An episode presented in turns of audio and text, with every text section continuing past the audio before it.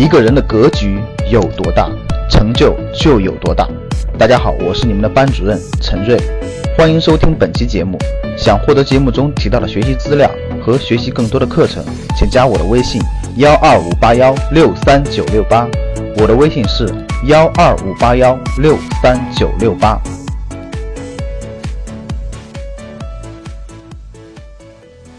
就你有多套房产的，一套还没有的叫小白啊，就是我们叫叫小小白，小白、中产和土豪三个层次，对吧？对于小白来说，毫无疑问，先奋斗你的第一套房、第二套房，这是肯定的。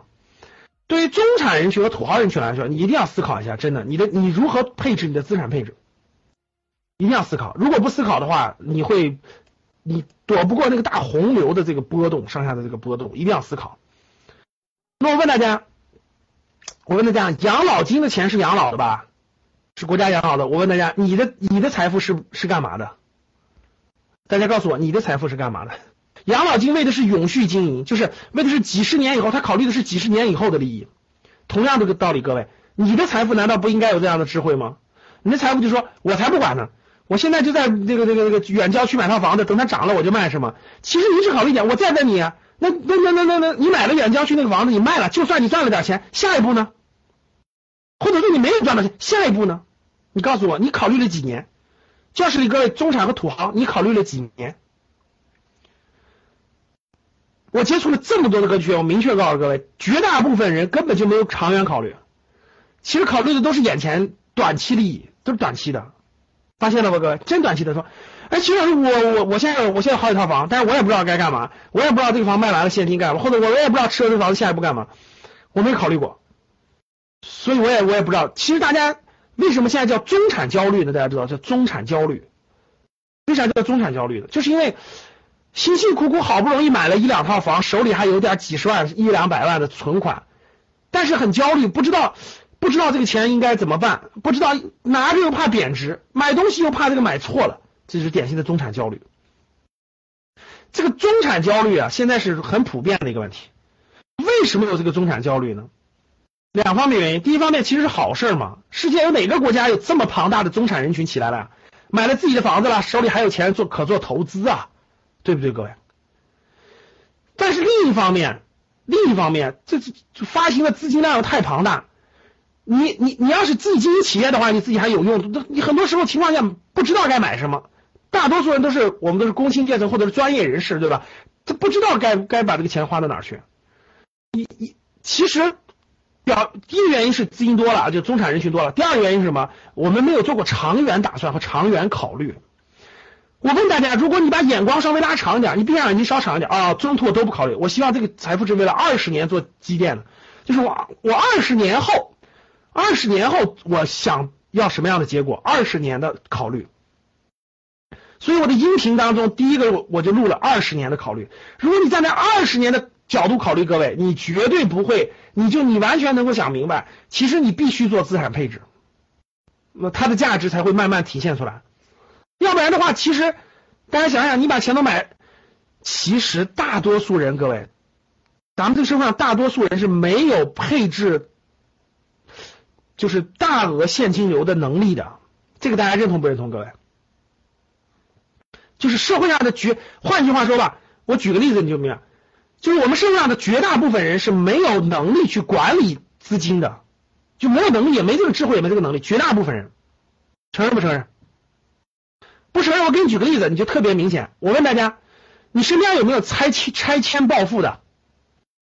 我先说说两种。第一种情况，你身边有没有中彩票暴富的？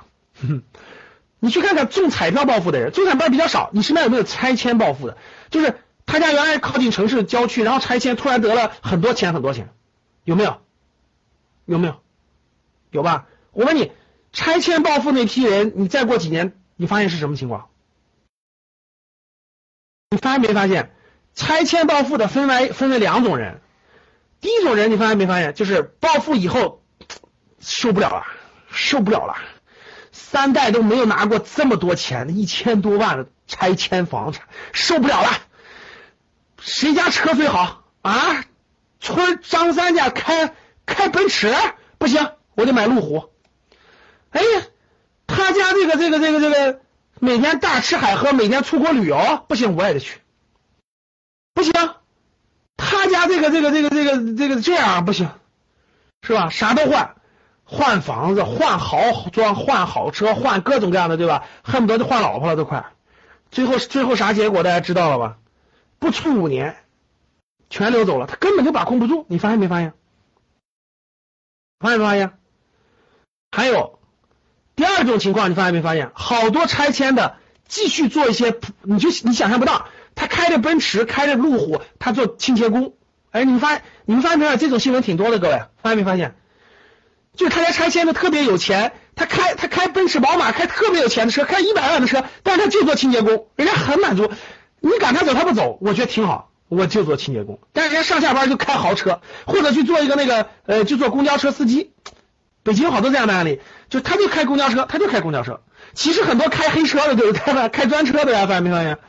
就开个宝马没事干，天天开专车，要不就要不就做很普通的工作，就是他们他们就做很普通工作，但是人家很满足，人家过得好受。你们发现没发现？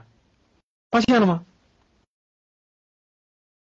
什么意思呢？其实我可以告诉你，因为啊，管理这个现金的能力是很难的一种能力，非常难。他需要一定的天赋，他还需要很多后天的努力、学习、不断的努力。两者不具备，你根本就管不了。我跟你说，多少钱放你手里都会没了，你信不信？而且放的越多，没的越快。相信不相信？相信打一，不相信打二。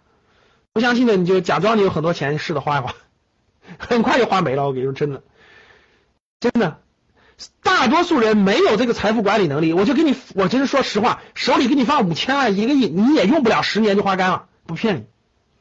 其实你根本就分不，你你把控不住，你真就把控不住。所以真的，你你不学习真不行。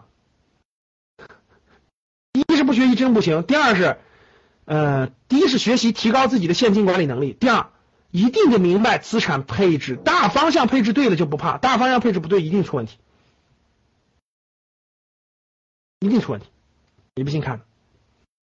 最近是不是出了一个挺有意思的新闻事件？你们看没看？就深圳，深圳有一个深圳有一个三十八九岁的一个人，深圳买了套房，结果把第一套房抵押抵押贷款首付，第二套贷了一堆款，一个月还三万五。结果本来是在大公司嘛，华为是吧？结果这个华为一淘汰，找不到好找不到这么高收入的工作了，结果傻了眼了。这个每个月那么高的这个贷款无法还了，发现了吗？真的无法还了。然后呢，卖又卖不掉，然后每个月现金流一下断档。如果被银行啪啪一收走，两套房全收走，哎呀，因为他两套都贷款了，两个孩子住哪儿啊？所以这就是这就是资产配置不会配置嘛。所以哎，回过头来，我刚才讲完那些了，你的财富难道不是为了养老的吗？如果你没有二十年到三十年长期的眼光和目标去做合理的财务规划的话，其实很多风险都规划不了。中产人群最核心的资产配置，毫无疑问，合理的配置两个，一个是好房产，一个是好股权，一个是好房产，一个是好股权，两者搭配没别的，各位没别的，我跟你说，让你买别的的绝大部分人忽悠你，别的的配置绝对要小的又小，就两个核心的，一个是好房产，一个是好股权，两者做合理的搭配，两者做合理的资产配置，这是资产配置的核心中的核心，所以各位记住。资产配置最核心的，不要听别人忽悠啊！就两，真正是资产的就两个好好东西，一个是好房产，一个是好股权。这两个东西如果你能掌握了，你这辈子都受益。这两个东西你要掌握不了，未来几十年你都面临一个你人生让钱给你赚钱，让资本给你赚钱的一个最重要的一个因素。所以，什么是好房产？什么是好股权？用什么标准去选择他们？买卖他们的时机又是什么样的？这就是我们课程要讲的内容。想获得更多投资理财、创业、财经等干货内容的朋友们，请加微信幺二五八幺六三九六八及我们的 QQ 交流群六九三八八三八五六九三八八三八五。